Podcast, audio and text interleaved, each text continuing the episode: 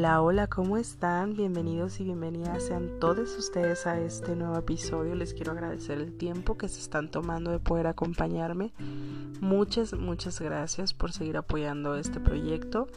Quiero compartir con ustedes, esta semana ha sido medio complicada para mí, es por eso que vamos un poquito tarde esta vez con el episodio de hoy, pero pues básicamente así lo vamos a hacer, como hacemos todo este proyecto, orgánico, que fluya, sin presión, sin compromiso, donde platicamos ustedes y yo de cualquier tema, así que eh, pues los podcasts serán publicados igual, los iremos eh, contando conforme el tiempo nos lo permita y conforme ustedes tengan la, la disponibilidad para escucharlo.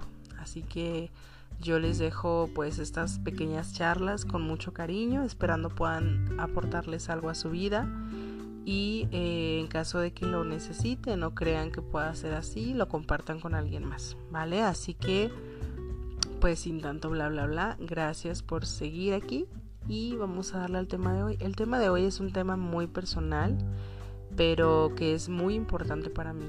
Quiero contarles eh, pues el día que cambió mi vida. Así que sin más ni más, vamos a dar. Quisiera iniciar el tema compartiéndoles que soy una creyente firme de que absolutamente todas nosotras y nosotros hemos pasado por situaciones que nos han generado un parteaguas en nuestra vida, que han hecho que tengamos que modificar la forma en la que vemos la vida. No necesariamente tiene que ser una enfermedad, puede ser una pérdida de un ser querido, que sea un proceso irreparable y nos obligue a transformar nuestra vida y nuestro sentir, que también pueden ser actos agresivos, eh, vivir algún episodio muy violento.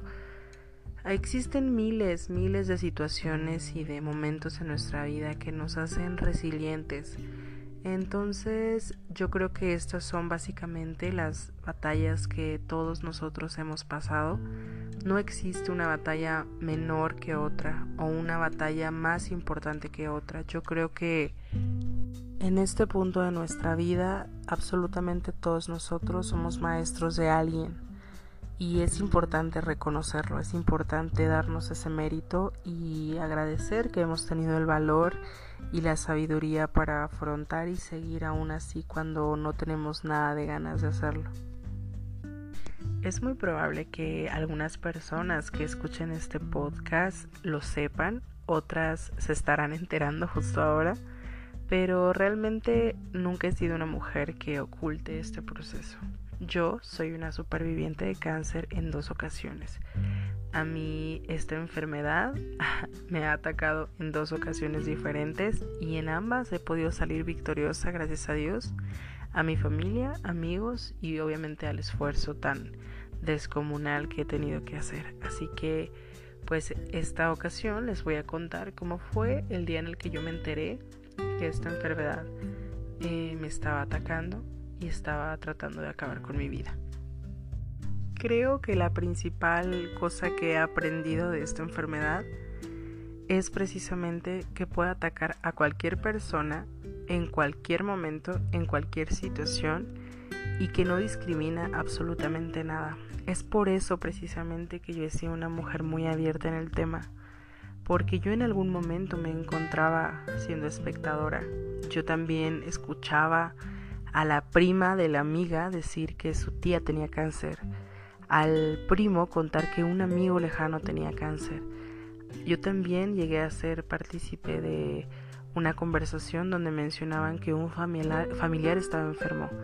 Yo también fui espectadora muchos años y son temas y pláticas donde tú crees que son muy lejanos esos problemas, donde tú jamás te imaginas que de ser espectador ibas a pasar a ser actor principal de la obra, ¿no? Y pues básicamente por esa situación es que yo lo cuento, porque así como fue tan inesperado para mí, lo puede ser para cualquier persona. Por eso es importante jamás burlarte de la desgracia ajena. Fíjense que yo en este proceso a algunas personas les eh, sonará muy raro, incluso algunas pensarán que eso es casi imposible, pero en este proceso he escuchado a muchos pacientes de cáncer que no les gusta platicar de su proceso, que no les gusta que la gente se entere, que sus vecinos cercanos o su círculo social se entere de lo que está pasando, porque tienen miedo a la crítica, a escuchar un mal comentario. Y yo la verdad es que no le pongo atención a eso. A mí no me da miedo, no me da miedo en lo absoluto escuchar un mal comentario o saber que existen personas que se han alegrado porque yo he estado enferma. A lo mejor alguna niña o niño que no le caía yo bien y que pudo haber llegado a decir, ay, qué bueno, o eso le pasa porque es una mala persona o algo está pagando. Yo no, yo no tengo miedo absolutamente a nada de eso, porque algo que sí sé es que tú das lo que tienes y tú no puedes jamás dar un buen mensaje o un buen comentario cuando solamente la mierda invade tu corazón, ¿no? Entonces, cuando yo escucho a alguien hablar mal de otra persona en cuanto a temas tan delicados y tan hirientes, o cuando escucho a alguien dar un comentario tan hiriente sobre un proceso doloroso para alguien más, lo único que viene a mi mente es decir, híjole, qué mal tienes que estar tú en tu corazón para que solamente eso salga, ¿no? En la Biblia hay un pasaje que dice que, me voy a escuchar muy cristiana, amigos, lo siento, pero es verdad, que la boca habla lo que tiene el corazón, o algo así, ¿no? Entonces, pues sí, es eso. Tú al final no puedes esperar de alguien algo bueno cuando no lo tiene, ¿no? Y eso no es un problema tuyo, no tienes por qué cargar con la mierda de los demás si esa persona es lo único que puede aportar a, las, a la vida, a la sociedad, a las personas, pues déjala o ella tendrá que trabajar con eso. Tú no tienes por qué sentirte mal. Que todo fluya, nada de lo que otra persona pueda decir mal de ti tiene que describirte a ti. Al contrario, lo describe a él o a ella, ¿no? Entonces yo no tengo miedo, a mí no me causa ningún problema que la gente critique o hable.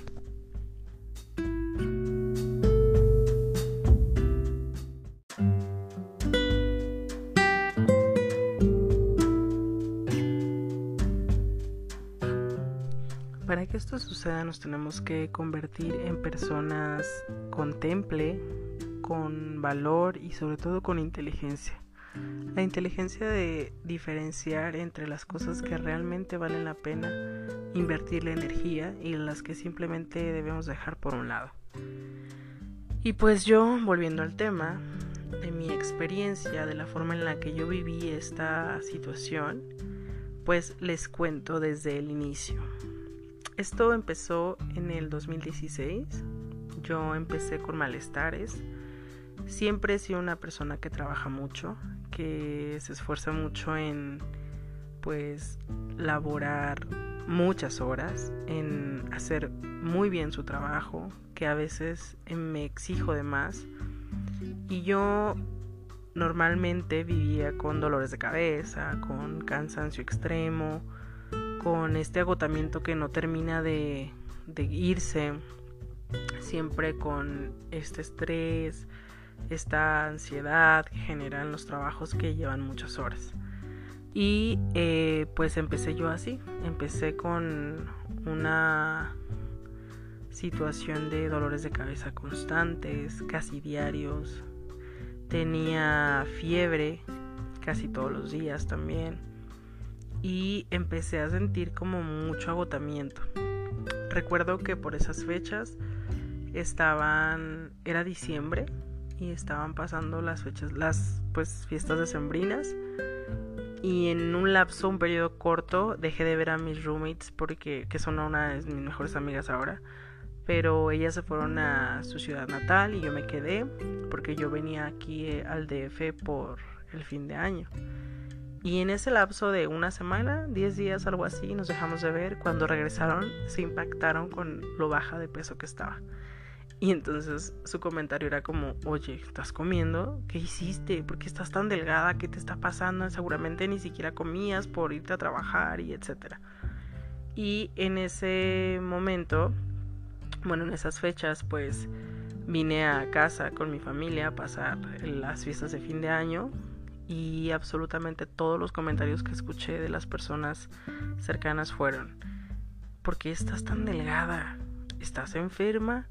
¿Por qué estás como amarillita de la piel? ¿Por qué tienes los ojos amarillos? Todos los, los comentarios eran a si estaba enferma, si estaba comiendo bien.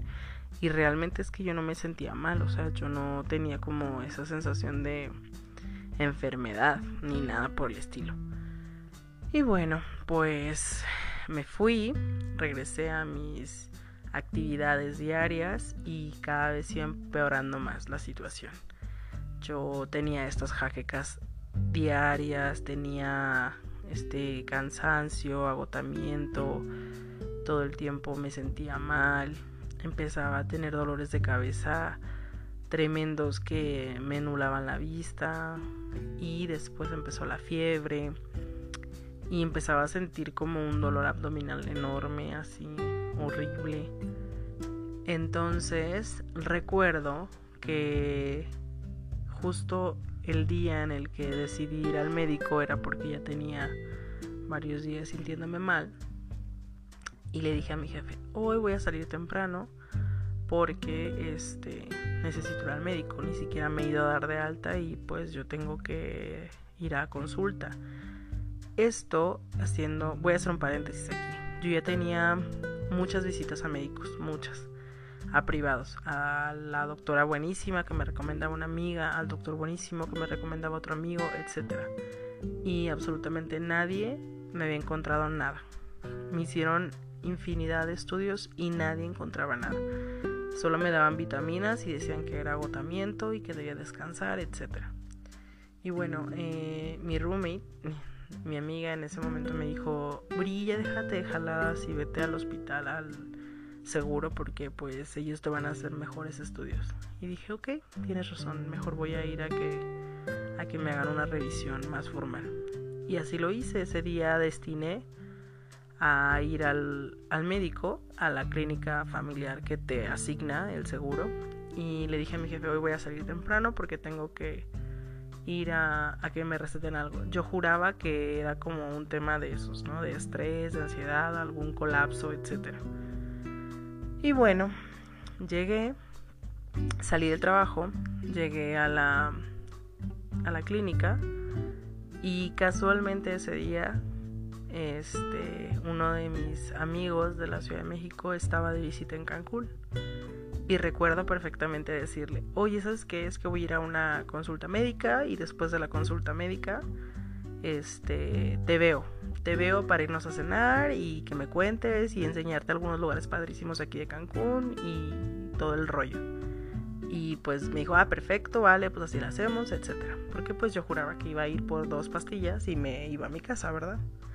Entonces, este, pues ese día llegué a la clínica, hablé con una señora que estaba en la entrada de informes y le expuse la situación y le dije la verdad es que pues me acaban de dar permiso de salir, no sé si mañana pueda regresar, este, entiendo que ya está cerrado el área de, pues administración donde te das de alta, etcétera, pero yo sí quisiera una consulta y soy derecho derechohabiente, etcétera. Eh, esta persona habló con el director de la clínica y me accedió, bueno, accedió a darme una consulta de emergencia en el área de urgencias y ya. Entré a urgencias, me hicieron una evaluación. Sin duda creo que la experiencia es súper valiosa. Y la doctora en cuanto hizo la evaluación, la revisión y bueno, la valoración de, de mi estado, enseguida me dijo, eh, te voy a hacer una hoja de urgencia y te vas a ir a la clínica de especialidades del IMSS aquí en Cancún, que está en, no recuerdo el lugar, y me dijo, pero escucha bien lo que te voy a decir. Vas a salir de aquí, tomas un taxi y te diriges para allá. Obviamente yo me asusté y dije, oh, oh, ¿qué fue lo que vieron que me están dirigiendo directamente para allá? Y así lo hice, o sea, salí para mi mala suerte, en esa casualmente ese día perdí mi teléfono. En la mañana me quedé incomunicada y recuerdo salir y decirle mi roommate, mi amiga, este iba a pasar por mí a la clínica para que fuéramos a cenar. Ya era el plan. Entonces recuerdo salir de ahí, buscar un internet y súper rápido entrar a mi Facebook y dejarle un mensaje de las indicaciones. Le puse, eh, nos llevamos, nos, decimos hermanas porque somos muy cercanas, nos hicimos muy, muy cercanas y después de esa situación mucho más. Entonces le puse hermana, este, fíjate que me están eh, direccionando a este lugar, así y así, te veo allá rogándole a Dios que de verdad le llegara el mensaje y que sobre todo me pudiera entender porque yo tampoco sabía que le había escrito porque no conocía el lugar. Y así tal cual, tomé un taxi y me fui para allá. Llegando allá, eh, todos se asombraban porque decían, ¿cómo vienes sola? ¿Cómo no hay nadie contigo? Y yo decía, pues no creo que sea tan grave. Entré ahí y me revisaron y recuerdo que me dijeron, tienes que conseguir un familiar porque tienes que dejar todas tus cosas, te vas a quedar internada. Necesitamos hacer unas biopsias y unos estudios muy importantes. En ese momento yo dije, oh my god, qué pedo. Aún no estaba tan, tan segura de lo que pudiera hacer. Lo único que sabía en ese momento era que era grave por la cara de absolutamente todos los doctores y doctoras que me revisaban. Y no tenía un celular ni forma de contactar a nadie. Estaba en, pues un poco nerviosa y tratando como de pensar a quién le iba a llamar y cómo porque no tenía ni cómo comunicarme. Y recuerdo muy bien que en ese momento mi amiga y Rumi en ese momento apareció por la puerta, como por arte de magia, como un milagro. y la vi entrar y obviamente sentí un alivio enorme porque sabía que entonces alguien podría pues informar a mi familia que yo tenía allá, ¿no? Eh, la veo entrar, la abrazo y ya le digo, ella con una cara como de desconcertación, así como de toda desconcertada, ¿qué está pasándote? ¿Por qué estás aquí? ¿Por qué te van a dejar? ¿Qué te dijeron? Etcétera. Y yo pues así, tal cual, le expliqué la situación y ella en ese momento me dijo, está bien. Le dije, por favor avísale a mi prima. Estaba mi prima viviendo ahí con su familia y otros de mis primos y le dije, por favor, infórmale que estoy aquí y a ver qué es lo que va a suceder. Y ya, se fue, tomó mis cosas, se fue, yo me quedé ahí, pasé la noche ahí y al siguiente día empezaron los estudios y esa historia duró 15 días. 15 días estuve, bueno, 10 días realmente. 10 días estuve internada y este y me hicieron miles de estudios, pero a partir del quinto día de estudios en mi expediente que ponen en el pie de la cama ya empezaba a aparecer la palabra tumor. Y aunque si bien todavía no confirmaban porque no estaban los resultados de la biopsia, pues ya era una palabra clara en mi expediente que me daba una idea de lo que estaba pasando, ¿no? Y pues básicamente lo que hice fue dejar que todo pasara, que los días corrieran para entender un poco más qué es lo que estaba pasando. Ocurrieron muchas cosas en esos momentos, en esos días. Eh, conté con el apoyo incondicional de mi familia allá y eso lo hizo un poquito más digerible. Yo no tenía autorizado salir del hospital, pero pedí que me dieran de alta porque no me estaban haciendo absolutamente nada y estar internada tantos días, lo único que hacía para mí pensar era enfermarme realmente más y cada día me sentía peor. Por lo que hablé con mis médicos, hablé con eh, mis enfermeras de ahí y les pedí que si no me iban a hacer ningún tratamiento, pues me dejaron salir porque la verdad yo sentía que ya me empezaba a sentir mal, realmente, ya me empezaba a sentir enferma. Y que pues si podía esperar mi resultado de la biopsia fuera del hospital.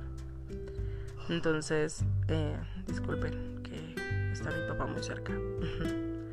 Este, que sí me podían dar de alta y muy buena onda, la verdad es que accedió mi doctora, entendió la situación, ¿no? Lo que le expuse y y me dieron de alta.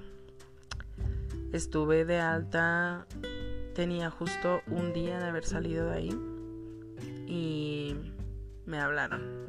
Estaba en ese, ese día, recuerdo perfectamente que estaba con una de mis primas haciéndome un pedicure.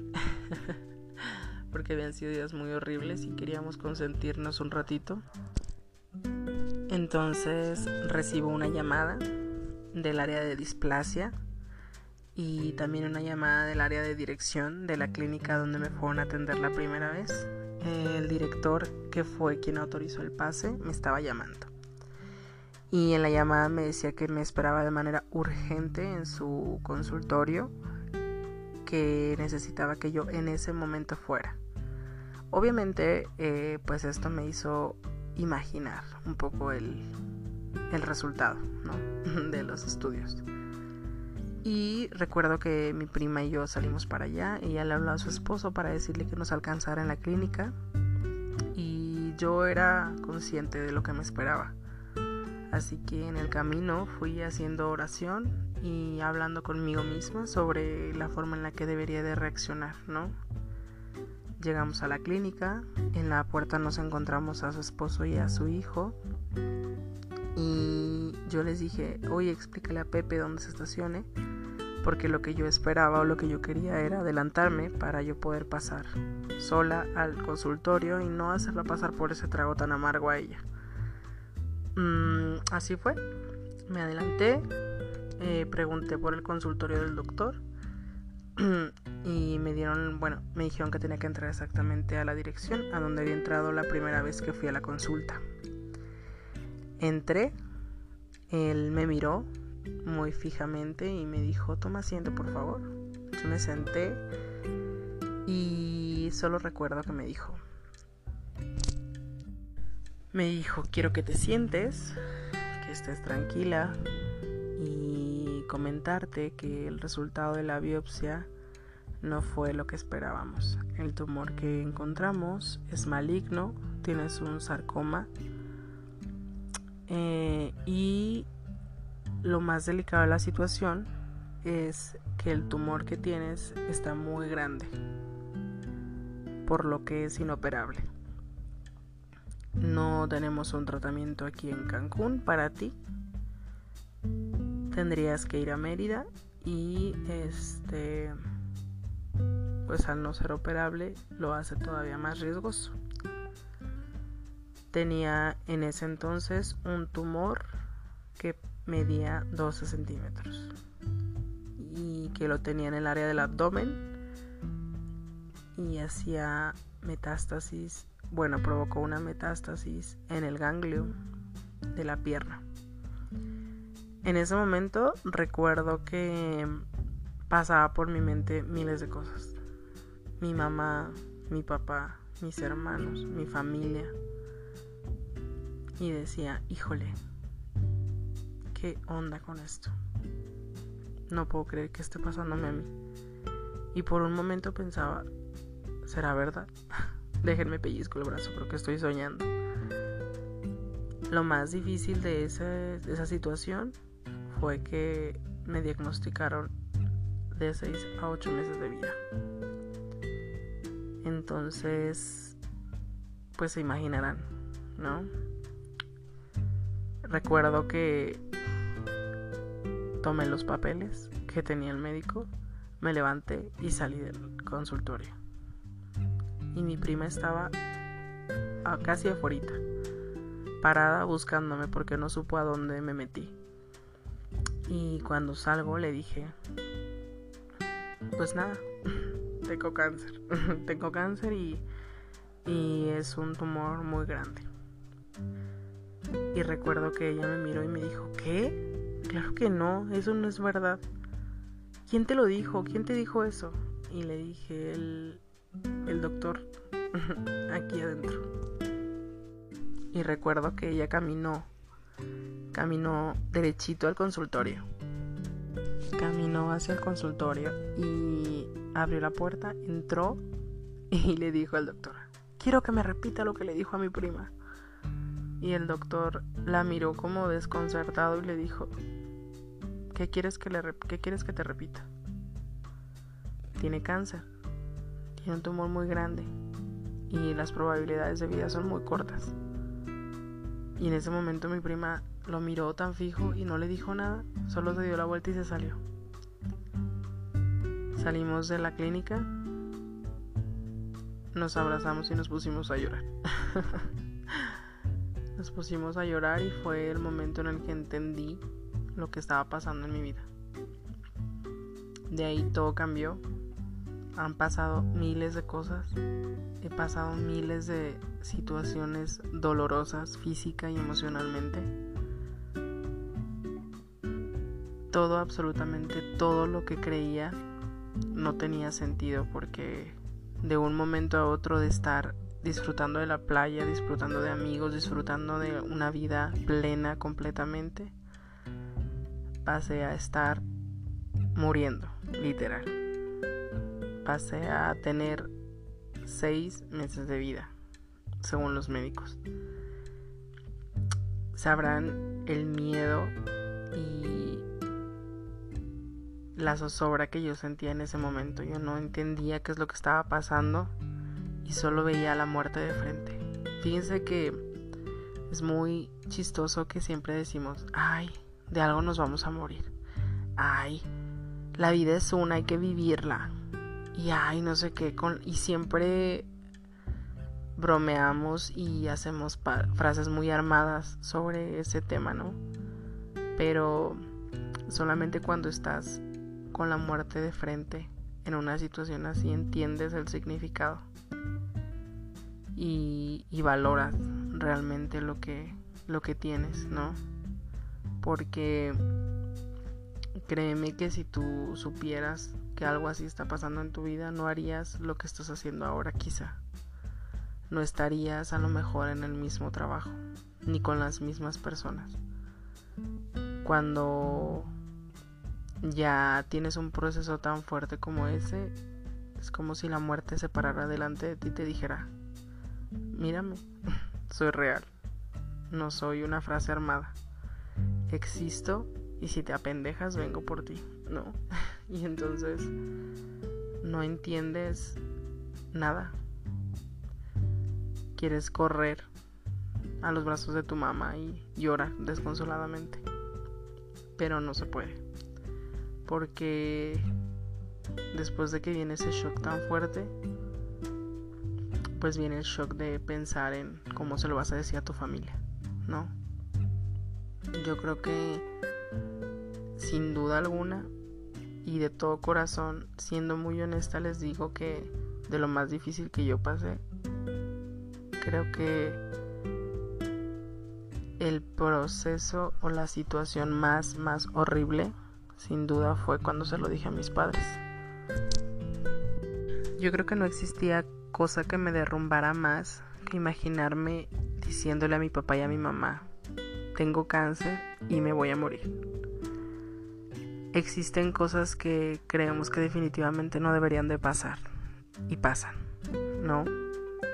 Yo no podía imaginarme a mi mamá enterrándome. O sea, eran cosas que que no podían pasar por mi mente y que eran lo que me anclaba a luchar, lo que me me obligaban a, aferrarme porque yo decía no puedo darle a mi mamá ese dolor, no puedo darle a mi papá ni a nadie en mi familia, pero sobre todo a mis papás ese dolor. Y realmente te das cuenta de lo vulnerable que somos, de lo fácil que se nos va la vida y de lo rápido que cambia todo a tu alrededor. Yo creo que no entendemos nada hasta que pasamos por algo así, algo que realmente nos marca. Yo les puedo decir que definitivamente no estoy ni cerca de ser la persona que era antes de este proceso. Y lo agradezco, agradezco el aprendizaje y las lecciones tan inmensas que me sigue dejando esta enfermedad.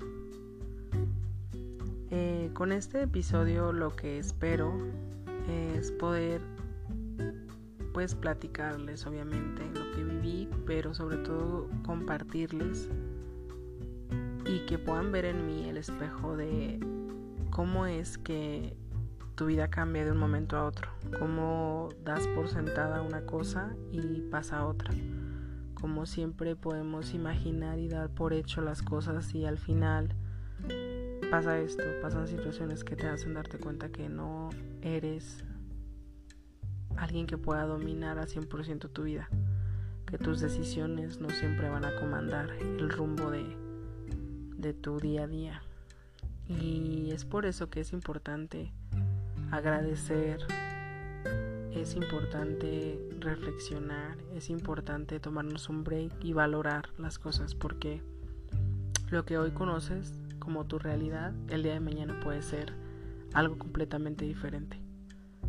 No demos por sentado absolutamente nada, no demos por asegurado absolutamente nada, porque la vida es así, es un cambio constante.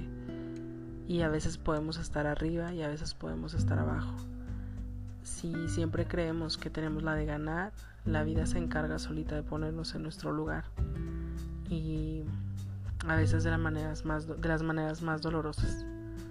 Yo quisiera dejarles como consejo que vivan el día a día y agradezcan lo que tienen hoy como si mañana las cosas pudieran cambiar.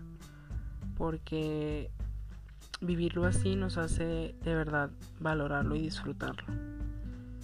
Y creo que eso es lo más importante. Gracias por escuchar este episodio. Esta semana contaré un poquito más de esta experiencia, más detalles y más secuelas que han sucedido o que ha dejado este proceso. Muchas, muchas gracias por escucharme. Espero no te hayas aburrido demasiado. Les mando un abrazo muy grande y espero que me sigan acompañando en el próximo episodio. Dios me los bendiga y que el éxito y la suerte siempre esté de su lado, pero sobre todo la salud. Un beso grande. ¡Mua!